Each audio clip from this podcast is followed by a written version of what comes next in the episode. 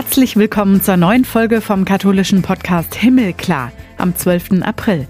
Ich bin Kati Geiger und heute geht's in den Geschichten von Menschen aus der katholischen Welt um Ulrike Kostka, Direktorin des Caritasverbandes im Erzbistum Berlin und Professorin für Moraltheologie an der Katholisch-Theologischen Fakultät der Universität Münster. Sie ist bei der Caritas an der richtigen Stelle und erzählt uns weshalb und dass das ein Ort von Kirche und gelebtem Evangelium für sie ist. Vorher will ich aber von ihr wissen, wieso es die Caritas überhaupt braucht. Als erstes sind wir als Gesellschaft verantwortlich, ähm, Armut und Ungerechtigkeit zu bekämpfen und für Gerechtigkeit zu sorgen. Also das ist total wichtig. Natürlich der Staat, aber auch wir alle zusammen. Also das ist, glaube ich, erstmal der erste Schritt. Professorin Dr. Ulrike Kostka kritisiert die Pläne von Bundesgesundheitsminister Karl Lauterbach wie die Krankenhausreform wünscht sich innerkirchlich eine Weiterentwicklung. Wir sprechen über Zukunftsängste durch die Energiekrise und Inflation, wie Ulrike Kostka die Berliner sogenannte Wärmestube erlebt, wenn sie die Menschen dort besucht und was der Klimaschutz mit der Caritas zu tun hat.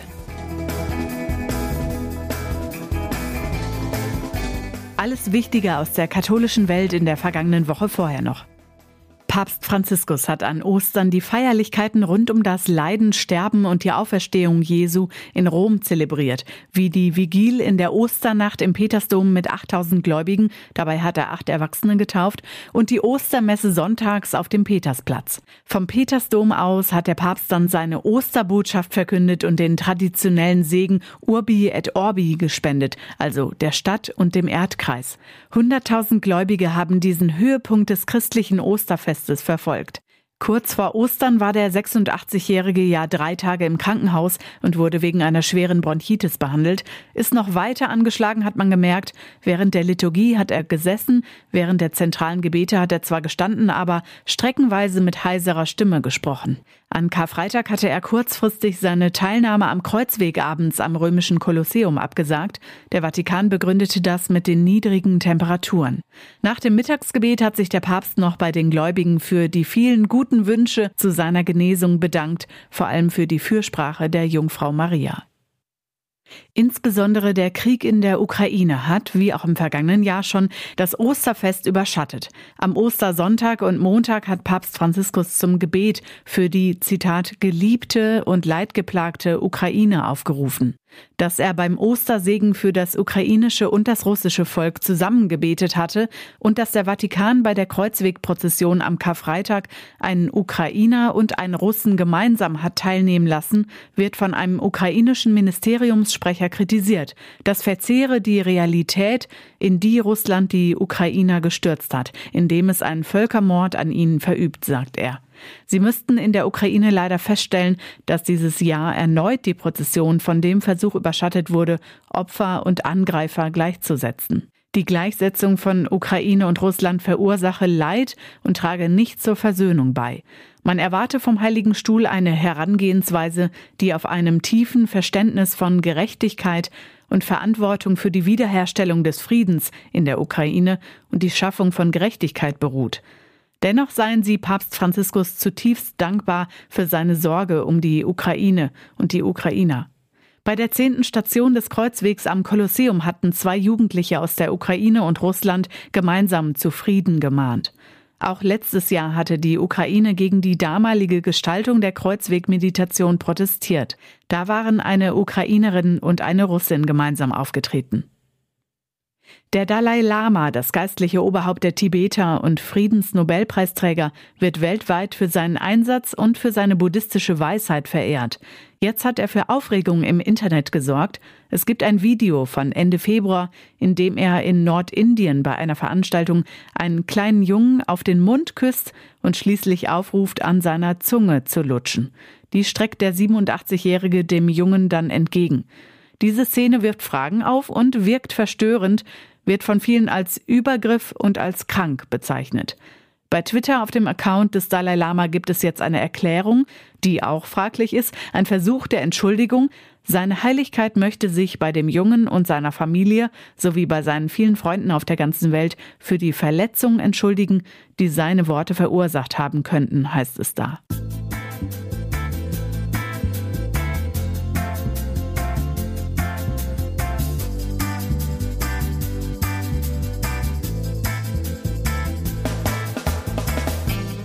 Heute darf ich sprechen mit Professorin Dr. Ulrike Kostka, Direktorin des Caritas-Verbandes im Erzbistum Berlin und Moraltheologin an der Katholisch-Theologischen Fakultät der Universität Münster. Hallo, Frau Kostka. Hallo, Frau Geiger. Es liegt nahe, wenn man christliche Werte vertritt oder auch menschlich handelt, an seine Mitmenschen denkt, Leid zu sehen und sensibel zu sein für ungerechte und schwierige Lebensumstände um einen herum. Viele setzen sich aus solchen Gründen ehrenamtlich oder eben auch hauptamtlich für ärmere Menschen ein. Sie machen das aber nicht nur offensichtlich aus einer Verantwortung heraus, sondern auch beruflich.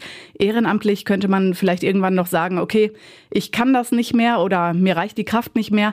Was hat dazu geführt, dass Sie es sich zur Aufgabe gemacht haben und tagtäglich damit beschäftigen? Ja, ich war als Theologin an der Universität äh, tätig in der Forschung und Lehre und das war auch wirklich ganz wunderbar. Ich habe dann aber gemerkt, dass ich doch mehr Bezug zum realen Leben haben äh, wollte und ich war schon immer sehr sozialpolitisch interessiert und ich habe dann geguckt, was kann ich denn noch nebenbei machen? Ähm, und äh, dann habe ich eine Stellenanzeige gefunden als Redenschreiberin für den Caritas-Präsidenten. Dr. Peter Neher ist 2003 Caritas-Präsident geworden. Und dann habe ich mich da einfach mal beworben als wissenschaftliche Assistentin neben meinen anderen Forschungsprojekten und Unitätigkeiten an der Uni Basel. Ich lebte in Freiburg. Und dann ähm, habe ich die Stelle auch bekommen und bin eingetaucht in die Welt der Caritas und habe dann erstmal auf der Bundesebene ganz viele ähm, sozial, soziale Fragen entdeckt, habe auch viel gesehen durch Besuche von Einrichtungen und Diensten und vor allen Dingen auch weltweit, weil ich hatte die Gelegenheit mit äh, dem Caritas-Präsidenten, dem damaligen und auch dem Leiter von Caritas International, unserem Hilfswerk, weltweit Caritas-Projekte zu besuchen und war einfach beeindruckt, wie Menschen sich engagieren aus einem christlichen Geist und aber auch welche vielfältigen Formen von Armut es gibt und Ungerechtigkeit. Und ähm, irgendwann habe ich dann auch für mich entschieden, dass ich selber gerne einen Caritas-Verband leiten würde und ähm, noch mehr Verantwortung übernehmen würde. Ich war dann schon Abteilungsleiterin beim Deutschen Caritas-Verband und habe mich hier im Erzbistum Berlin auch beworben als Caritas-Direktorin. Und als ich hier nach Berlin ähm, und unser Erzbistum umfasst ja auch Brandenburg und Vorpommern, habe ich sofort ganz, ganz viel Formen von Armut erlebt und Ungerechtigkeiten und natürlich auch tolles Engagement. Und das war so, dass ich bin so ganz eingetaucht und ich merke einfach äh, jeden Tag in meiner Arbeit, wie wichtig es ist, äh, sich äh, auch mit den Ungerechtigkeiten unserer Gesellschaft auseinanderzusetzen und wie konkret wir aber auch als Kirche helfen können. Konkret, aber eben auch politisch. Und das, das ist einfach für mich jeden Tag eine ganz große Motivation. Was gibt Ihnen persönlich Kraft, darüber hinaus sich dafür dann einzusetzen und mit diesen schwierigen, teils auch aussichtslos scheinenden Themen auseinanderzusetzen? Also einmal die Erfahrung, dass wir wirklich auch immer wieder was bewegen können. Also das ist, glaube ich, äh, äh, ganz toll. Und dann einfach meinen unheimlich tollen Kolleginnen und Kollegen, äh, viele Ehrenamtliche, aber auch viele Hauptamtliche. Wir sind eine tolle Caritas-Mannschaft und wir sind ein toller Ort von Kirche und das macht mir Freude. Und dann ähm, sicherlich auch noch einfach mein persönlicher Glaube und ich habe einfach auch Spaß zu leiten. Also es macht einfach, es ist genau, ich bin, glaube ich, an der richtigen Stelle und ähm, das, äh, das bringt es zusammen. Und natürlich auch meine Familie und Freunde, die unterstützen mich da auch sehr. Ähm, und denn die Caritas nimmt auch bei mir einen ganz schön großen Raum ein. Gefühlt wird es in unserer Gesellschaft aber ja immer mehr. Sie haben von den vielen Formen von Ungerechtigkeit und Armut gesprochen. Was lässt Sie selbst mal andersrum jetzt an den Punkt kommen, Zweifel zu kriegen und hinschmeißen zu wollen? Ähm, ich würde eigentlich eher sagen, die manchmal die innerkirchliche Situation ist herausfordernd, ähm, äh, weil ich da auch manchmal Zweifel bekomme, inwieweit sich äh, unsere Kirche weiterentwickeln wird, reformfähig ist. Auch manche Hindernisse, die wir erleben als Caritas, das ist schon auch manchmal einfach das zumindest schwierig. Das bringt mich jetzt nicht so weit aufzuhören, aber es ist eine Herausforderung. Und ähm, es gibt natürlich auch Situationen, wo wir merken, dass wir wirklich an die Grenze stoßen, wo wir einfach auch ähm, ja die Welt eben nicht verändern können mit anderen zusammen. Und das das macht mich zumindest sehr nachdenklich auch manchmal. Aber ich habe ehrlich gesagt nie das Gefühl gehabt, jetzt ist es genug, sondern die Arbeit ist meine Berufung, macht mir unendlich viel Freude.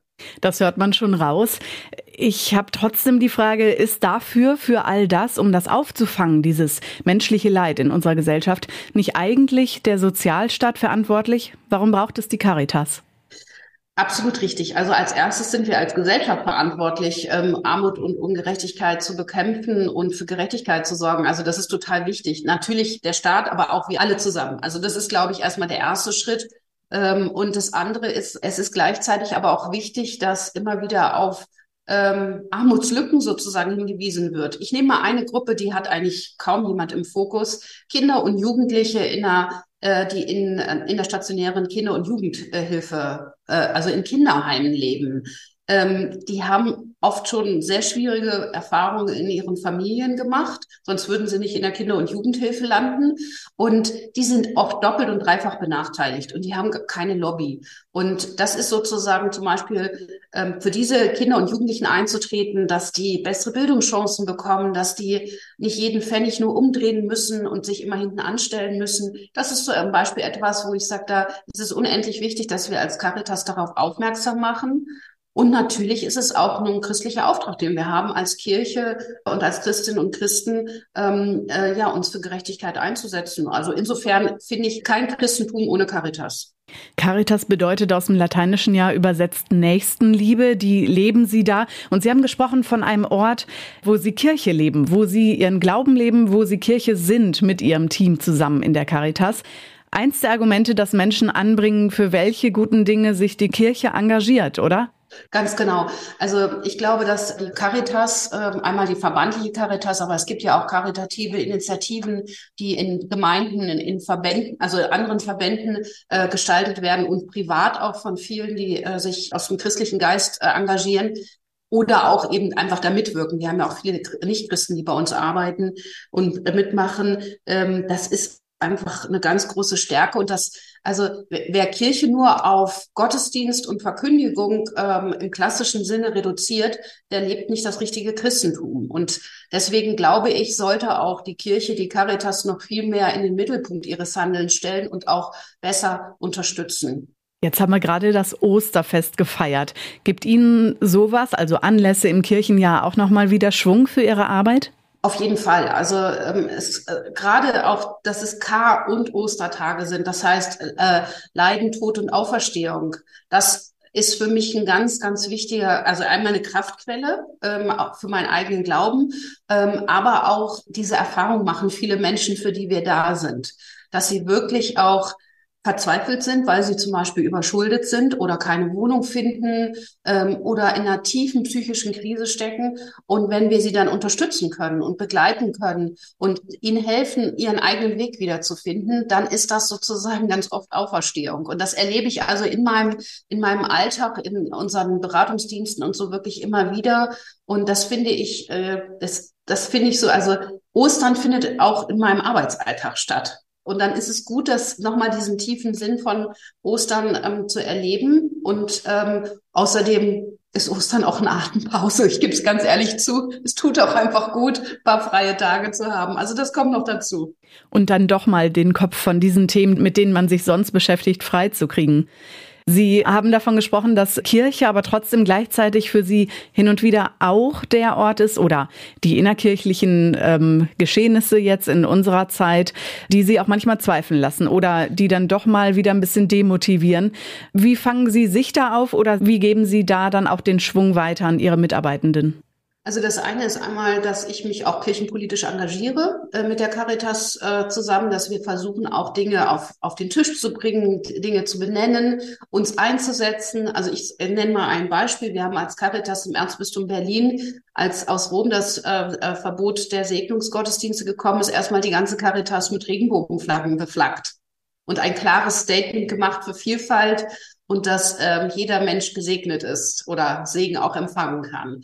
Und äh, das hat natürlich auch einige bewegt in jede Richtung. Ähm, aber das, das sind klare Zeichen. Und äh, das ist uns auch wichtig, weil ähm, und das andere ist, dass wir ja versuchen eben auch deutlich Stellung zu beziehen und uns auch in Reformprozesse einzubringen. Und auf der anderen Seite ist es natürlich auch so, dass wir manchmal wirklich auch verzweifeln, dass bestimmte Sachen sich äh, nicht bewegen. Wobei ich unser Bistum zum Beispiel da auch als durchaus äh, engagiert erlebe. Aber auch da sind, ist noch Luft nach oben, äh, mehr Transparenz und mehr Mitwirkung auch zu erreichen und ähm, auch gerade bei Entscheidungen nochmal zu schauen, wie da eine größere Partizipation entstehen kann. Sie sind genau an der richtigen Stelle, haben Sie gesagt. Man hört das auch schon, wie Sie äh, darüber sprechen, über Ihre Arbeit. Letztes Jahr haben Sie als Caritas 125-jähriges Jubiläum gefeiert. Wie fühlt sich das an, Teil davon zu sein? Also ich finde das großartig. Äh, es ist auch so, dass ich äh, diese 125 Jahre, weil ich ja, das ist ja das Jubiläum des Deutschen Caritasverbandes, auch sozusagen für mich persönlich ein bisschen noch mitfühlen kann, weil ich acht Jahre beim Deutschen Caritasverband gearbeitet habe. Und ich finde diese Idee, die damals der Priester Lorenz Wertmann hatte, nämlich alle karitativen Initiativen der Kirche, der Orden, aller ähm, äh, Aktiven zu bündeln und dem eine Stimme zu geben, nach wie vor genial. Ich glaube, dass da hat ihn der Heilige Geist ordentlich bewegt. Und ähm, ich äh, finde es auch gut, dass es eine dass es eine verbandliche Organisation ist, die also auch ähm, demokratische Grundstrukturen hat in vielen Bereichen. Und das ist also auch ein progressiver Ort von Kirche schon damals gewesen. Und insofern ähm, ist es toll, in Teil dieser Bewegung zu sein.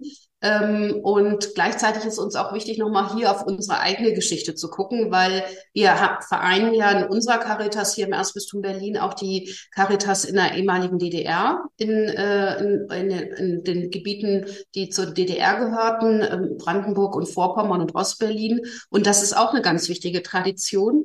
Ähm, und genauso dann hier auch die Caritas im, in Westberlin. Und das, das ist mir auch wichtig, dass wir sozusagen unsere eigene Geschichte immer mal wieder anschauen und auch schauen, was, was kann uns daraus motivieren. Gucken wir auf Ihre Caritas, also in Berlin noch mal ein bisschen näher. Sie haben eine Kampagne für dieses Jahr für Klimaschutz, der allen nutzt.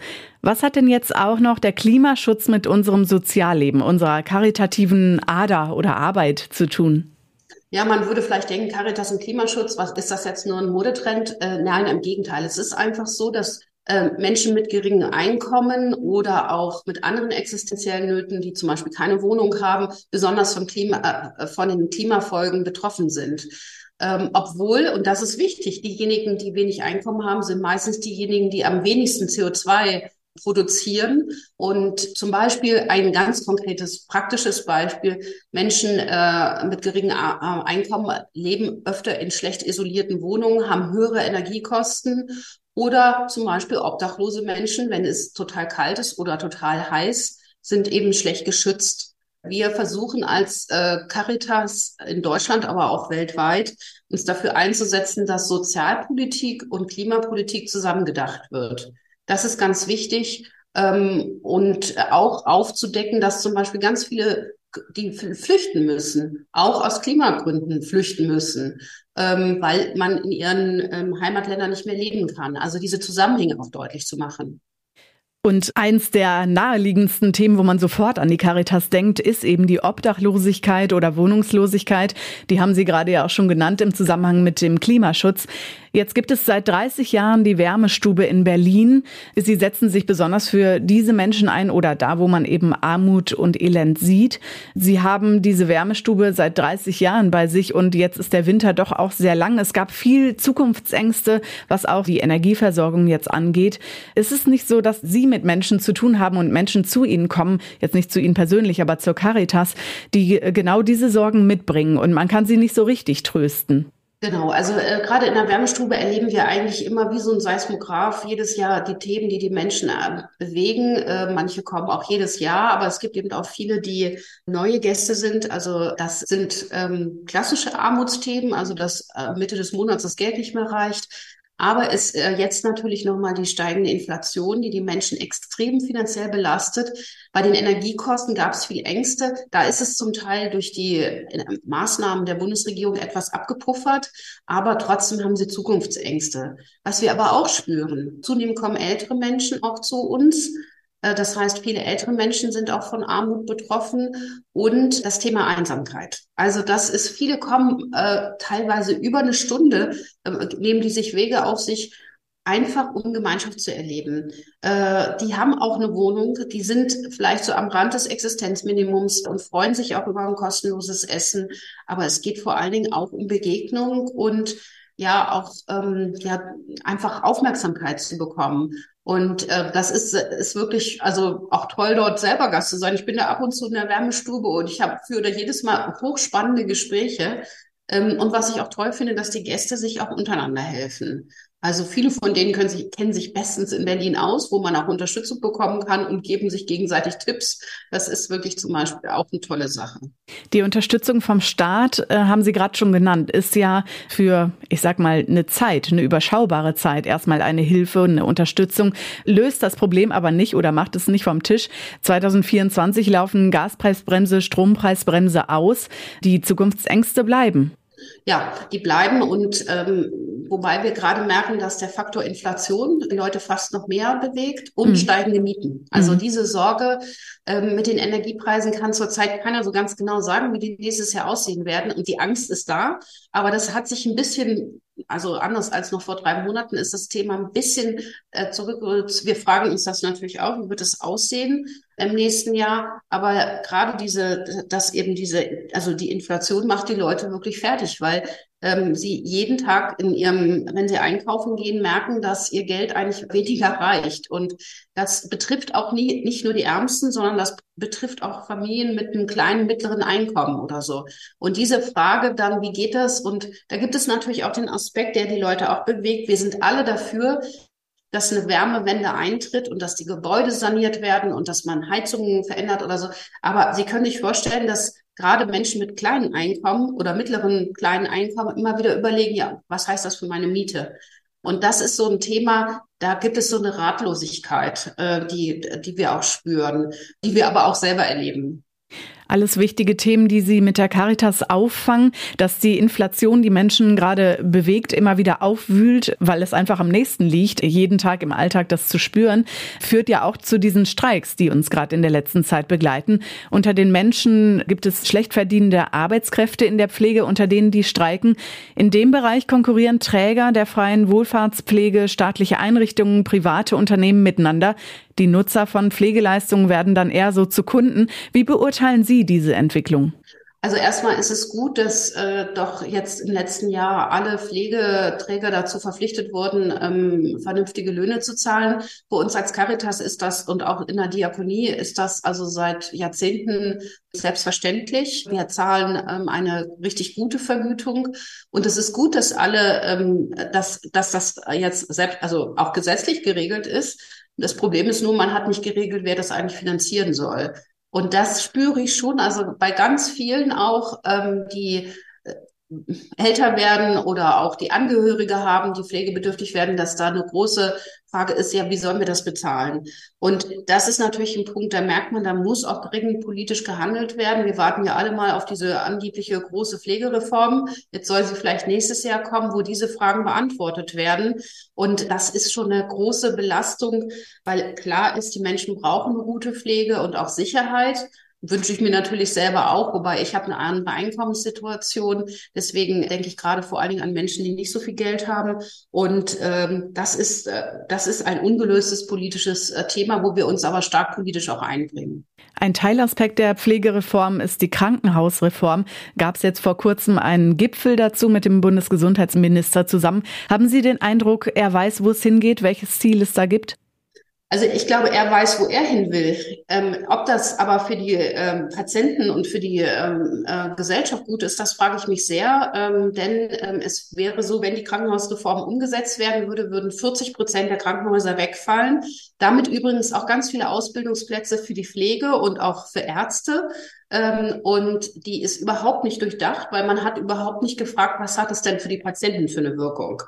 Und wir kritisieren die Krankenhausreform deutlich hier als Caritas im Erzbistum Berlin und ähm, setzen uns auch politisch für eine Reform der Reform ein. Denn letztendlich muss es ja so sein, dass die Menschen gut weiterhin medizinisch versorgt werden und nicht nur massiv Bettenkapazitäten abgebaut werden.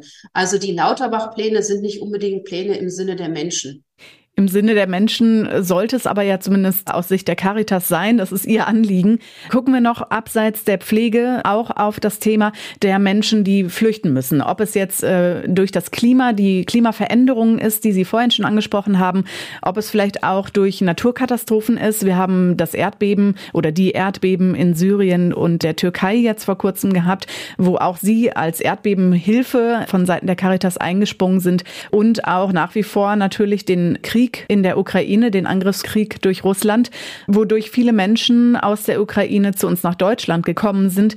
Ist es eher so ein Übergang? Haben Sie das Gefühl, dass es ein Übergang ist und immer noch vielleicht die Hoffnung besteht, man kann zurück, man wird diesen Krieg beenden können? Oder ist es doch eher langsam diese Langfristigkeit, sich langfristig in Deutschland zu integrieren, die sich einstellt?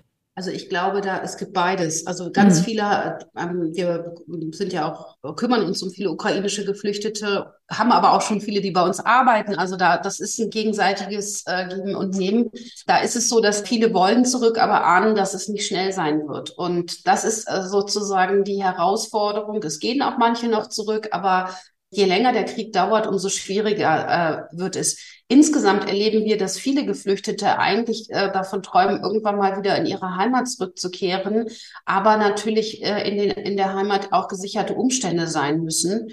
Deswegen bin ich auch froh, dass wir jetzt nicht nur Caritas in Deutschland äh, sind, sondern die Caritas ist ja, wir sind ja eine Weltkirche und es gibt Caritas in ganz vielen Ländern in ganz unterschiedlicher Form. Und äh, so können wir auch immer mit unseren Kolleginnen und Kollegen, ob ehrenamtlich oder hauptamtlich, auch in den Ländern zusammenarbeiten und können sie dann auch in ihrer Arbeit unterstützen, weil wir fliegen als Caritas nicht irgendwo einfach ein und helfen und gehen wieder weg, sondern wir unterstützen die lokalen Strukturen der Gemeinden und der Caritas vor Ort und auch anderer Partner. Und das bewährt sich natürlich auch, weil so kann, können wir auch die Caritas Ukraine unterstützen oder zum Beispiel die Caritas Syrien, ähm, und haben so ein weltweites Netzwerk. Und das ist, finde ich, eine unglaubliche Stärke von Kirche, dass wir eben nicht nur jetzt beschränkt sind auf die Ortskirche hier in Deutschland. Und ich finde, auch daraus sollte die Kirche noch mal mehr einen Fund ziehen, dass sie Weltkirche ist, ähm, äh, dass sie wirklich auch zur Demokratie beitragen kann wäre natürlich gut, wenn sie das in ihrem eigenen Haus auch noch stärker fördern könnte unglaublich viele Themen, für die Sie in Ihrer Arbeit einen Kopf haben müssen und äh, sich jeden Tag damit beschäftigen. Irgendwie ja auch Themen, die dann immer wieder mal zweifeln lassen, wenn was Neues dazukommt und runterziehen. Ähm, manchmal bekommt man das Gefühl irgendwie, ja, es kommt immer mehr dazu, anstatt dass sich Probleme auch lösen. Was gibt Ihnen, Frau Koska, Hoffnung bei all dem? Also mir gibt Hoffnung, dass wir immer wieder zu Lösungen beitragen können, also dass sich auch Dinge nachhaltig verändern können. Also wir sehen, dass unsere Arbeit wirkt. Und wenn zum Beispiel aus einem Kind in einer stationären Kinder- und Jugendhilfe dann jemand wird, der aufblüht und vielleicht sogar später wieder Erzieher wird oder Sozialpädagogin und sich für ihre Themen engagiert, das ist doch einfach nur toll. Und das ist etwas, äh, oder dass Menschen bei uns einfach ein gutes Lebensende finden in den Hospizen oder gut begleitet werden können. Also das sind für mich, also ich äh, äh habe das Gefühl, dass wir wirklich immer wieder erleben können, dass unsere Arbeit wirkt und deswegen ist für mich Caritas auch einer der faszinierendsten Orte in der Kirche und vielleicht auch ganz viele ein, sich dort zu engagieren, sich einzubringen, ähm, ob nur beruflich, ehrenamtlich oder durch Unterstützung, äh, durch Zeit oder Sachspenden oder Geldspenden. Das ist einfach, glaube ich, eine gute Arbeit, die wir machen. Natürlich klappt auch mal was nicht. Wir sind auch offen für Kritik, aber es ist sozusagen, glaube ich, etwas, was genau das ausdrückt. Also für mich ist Caritas ein Stück gelebtes Evangelium. Danke, dass wir darüber sprechen konnten. Vielen Dank.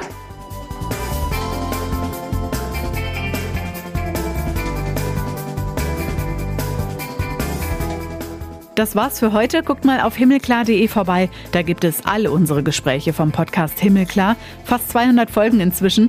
Die Podcast-Plattformen, auf denen ihr unterwegs seid, haben sonst aber auch alle Gespräche parat. Ein Ausschnitt jeweils könnt ihr auch immer auf katholisch.de und domradio.de lesen, jede Woche. Nächstes Mal ist Renato Schlegelmilch wieder für euch da. Er spricht mit Paul Hinder.